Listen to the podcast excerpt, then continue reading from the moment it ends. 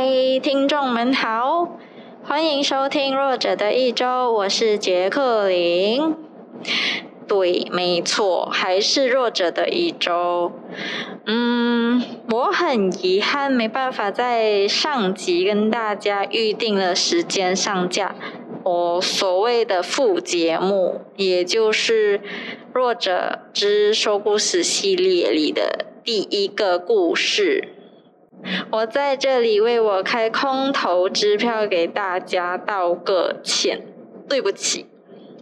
但是请容我为我自己做个解释，在两个礼拜内完成一则短篇故事，虽然说是短篇故事，但是对一个自从在高中写了高考最后一篇作文后就没有再创作过的我，的确还是高估了自己。我本来脑细胞就不够来创作，加上游戏成瘾，所以当我没灵感的时候，就会跟自己说：没灵感的时候钻牛角尖是不会有用的，说不定跟怪物决斗个几番，头上的灯泡自然就会亮嘞。于是就一边打游戏去啦，嘿嘿。当然啦，我也不想每次为自己找借口的。只是我的先生每次都会提醒我说：“别急，慢工出细货嘛，做什么事都不要太极端，适当的放松是有必要的。”嗯，which is true。虽然有时候我会觉得他这样子说服我是想让我成为他的。Partner in crime，但是他说的不无道理啦。早上有个两岁叛逆期的小朋友要带，晚上还要想破头写故事，的确是有点吃不消啦。因此，我想向所有创作人致敬，你们真的太牛逼了。至于我的故事嘛，其实有七十八线了啦。但是我还是决定慢慢写，把最好的创作呈现给大家。那除了故事写不出来以外，其实我这集还是有要分享的事情以及想法的。首先，我想要分享一下我对玩手游或是电动游戏的这个行为的看法。那在这之前呢，我想先跟大家。分享一下关于我在 YouTube 上看到的一个影片。这个影片呢，是来自一个叫“脑洞乌托邦”的频道。这频道大致上都是分享一些真人真事、悬疑的纪录片，或者是 UFO 之类的相关影片。那它的呈现方式是类似新闻播报一样，有个。我不知道多少寸的液晶电视在主持人旁边播放一些有关图片，然后主持人就一边解说呃视频相关内容。有兴趣的人，我会把该频道的链接放在这集的说明栏里，大家可以去看看。那我想分享的这个影片呢，标题是这样写的。名校高材生失踪十年，被家人找回八天后离世，最后的遗言震惊父母。DNF 甘地大佬的悲惨人生。标题后端的 DNF 甘地，其实当时是用听的，就是。一边听，然后一边做家务，然后就可能错过了他解释这几个字的意思。但是我还是有去 Google 找一下，呃，是什么意思？那 DNF 呢？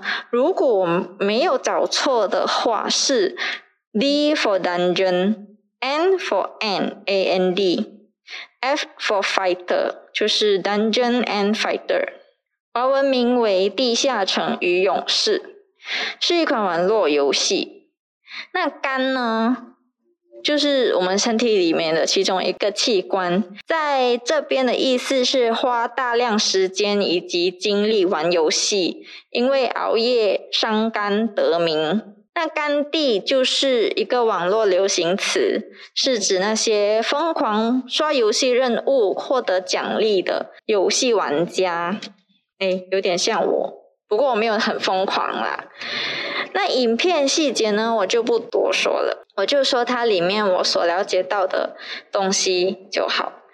标题有提到名校高材生，没错，影片里的主人翁本来是一个很多父母都希望自己的孩子都能成为的高材生，但是他却因为一些原因与家人断绝。断绝往来，却在家人找不到的地方过着人不人、鬼不鬼的生活，花大量时间在以上我所提到的那款游戏上。这个人在游戏里的级别非常高，但是却因为长时间不健康作息得了重病，在家人找回后离开了人世。影片中其实还有提到另一个人。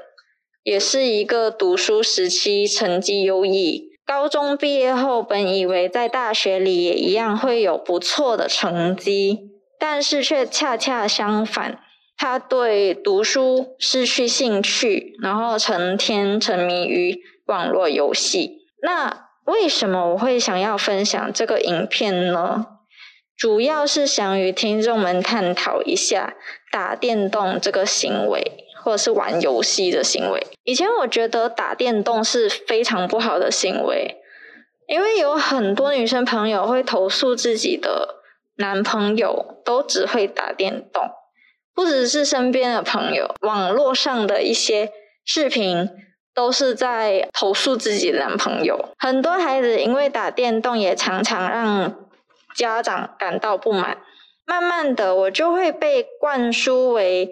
打电动就是一个很不好的、不能被接受的、不务正业，然后也很让人不满的一种行为。直到我自己也迷上了《原神》这个手游，我都是趁小朋友睡着了、深夜的时候玩的。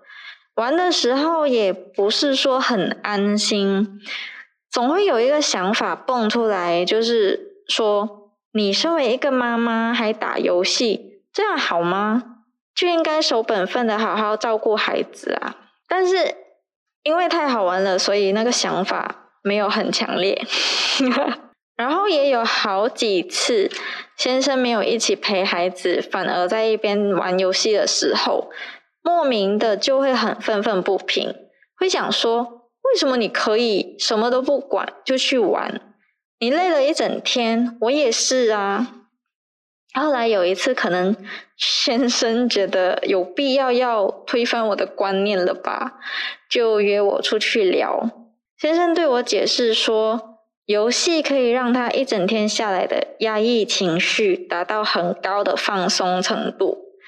何况他是在确定孩子有人照顾后放心玩的。他也很体恤我的辛劳。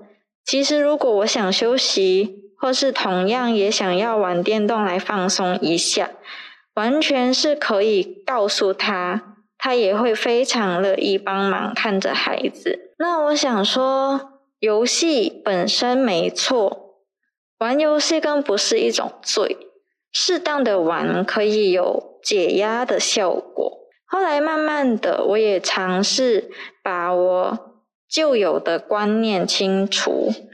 感觉想玩游戏的冲动很强烈的时候，我也不会再顾忌那么多了。那我们说回影片中提到的两个主人翁，都是从小在父母的期望中长大，却又让人跌破眼镜的大反转，是不是因为期望过高的关系出现了反弹呢？那除了影片里提到的人以外，其实在我身边也有一些真实例子。虽然没有严重到离家出走、与家人断联，但是都是关在自己的房间里，只有吃饭时间时候会出来而已。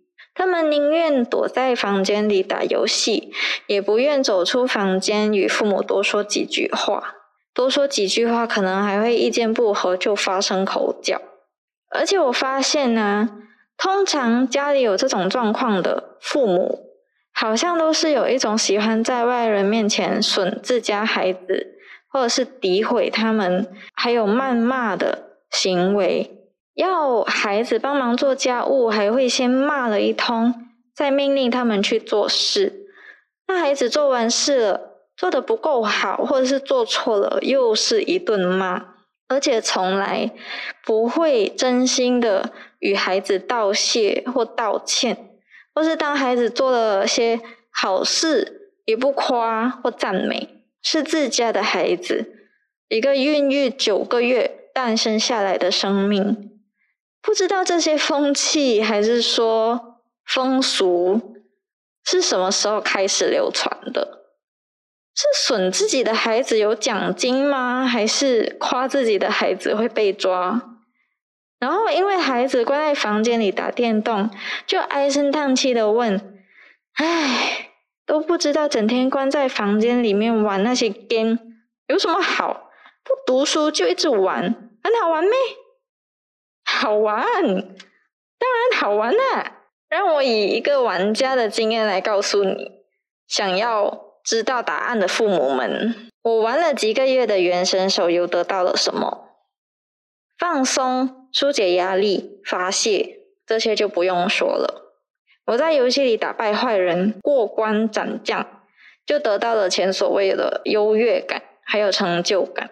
那我玩原神的时候是不太喜欢跟别人一起玩的啦，就是不喜欢人家加入我的世界。但是我觉得这类游戏就是因为可以和很多不认识的人一起玩，才觉得更有趣。如果你玩得好的话，还会有人会来找你说话或请教一些游戏相关的问题。这时候价值感还有存在感就渐渐产生了。好啦，就算没有以上几个感觉，我觉得如果是我的话，一个够刺激。就足以让我愿意花长时间在游戏里了。我不知道以上的答案有没有回答到常常会问“很好玩咩”的父母们。可是我也好想问问你们，那你们觉得你们能够给到孩子们在游戏里得到的优越感、成就感、价值感以及存在感吗？好，听到这边，可能有些人会问：什么来的？怎样给？有用没？好，我现在就以身为儿女的身份，shout out to all the parents out there。我现在是一个妈妈，所以我非常之理解你们的不容易，都很累，我知道。但是我曾经也是个孩子，现在依然还是啦。我觉得应该是父母们当久了，就忘记了你们曾经。也同样是个孩子，所以你们应该也忘了，孩子们要的其实很简单：帮忙做完家务后的一句“谢谢你”，多亏了你，妈妈可以早点休息；在学校遇到困难时的一句“你还好吗？需不需要帮忙？”伤心害怕的时候一句“别怕，爸爸妈妈会一直陪着你。”在被外人冤枉的时候的一句“我相信你”等等诸如此类的话，就足以让你的孩子变得更好、更坚强，好吧？如果你说你对孩子说不出这些话，那你至少可不可以不要在外人面前损孩子呢？我甚至还听到什么？孩子就是要打要骂，将来在社会的抗压能力才更强。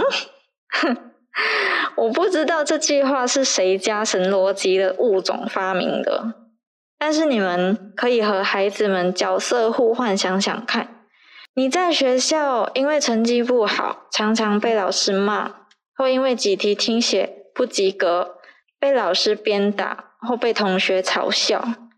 回到家后，想说可以跟父母诉苦，怎么知道又会因为同样的理由被语气很不好的教训，或以藤条伺候。如果那个人是你，你会是什么感觉呢？久而久之，是不是就会觉得自己很没用，总是会让别人生气，什么都做不好？可是你往往不会去想，我父母打我骂我是为了我好。我把孩子形容为一个气球，学校的压力输进气球，气球变得越来越大。回到家继续输入压力，气球继续增大。当大到气球无法再吸收任何压力时，气球会怎样？你们可想而知。那情况稍稍做点改变的话，如果气球在学校输入压力，回到家是可以解放一些压力的。那这气球还会像前面的气球一样有同样的结局吗？可能有人会反击：读书罢了吗？会有什么压力哦？对此，我只能说，人生每个阶段都有一定的压力和会遇到的困难。你之所以会认为容易，不会有压力，那是因为你经历过了更困难和更多的压力。你想要孩子理解你们的辛苦，但是这种东西不是单方面的。你从来没有在孩子面前示范过理解是什么，你要怎么期望他们自然就同样会理解你呢？家本来就应该是可以让人放松的避风港，但是如果家也变成了压力来源，那很可能就会像我刚刚提到的，在游戏里寻求安慰。有些不玩游戏的。就会到外面寻找不同的刺激，抽烟、喝酒、赌、嫖、偷、抢，或是更严重的犯罪。哈，没有那么严重吧？我当然也不想那么严重，但是我也只能希望不会那么严重。我其实很想不负责任的对那些父母说：如果你没办法好好对待孩子，那就不要生孩子，让他们受罪。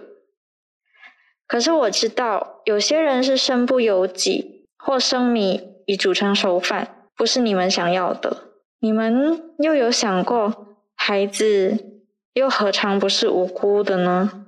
不求你们每天宝贝前宝贝后的伺候他们，只求你们在他们需要你的时候，不要忽视他们。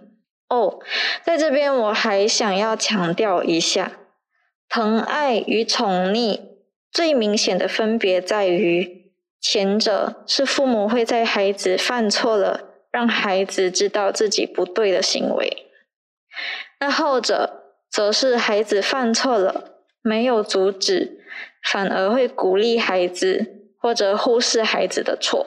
宠溺虽然不会直接伤害到孩子。但是同样会对孩子的未来造成非常不良的影响。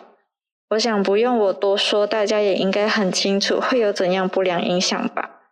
没有同情心，没有同理心，高傲、自大，不能接受批评，就算犯错也觉得自己没有错，这就是被宠溺的孩子很可能有的性格。哈，当父母也太难了吧？对呀，不然你以为呢？玩玩呐！我们常常把孩子誉为国家未来的栋梁，可是我觉得有些父母好像误会了其中的意思。我自己是觉得“国家未来的栋梁”这个称号，不是说孩子一定要有很好的成绩。干一番大事业，或者是当上总统，才配得上那个称号。而是不论孩子将来从事什么行业，就算是清道夫、建筑工人，或是毫不起眼的普通员工，只要是可以回馈社会、帮助到任何一个人，让社会变得更加美好，都可以是国家的栋梁。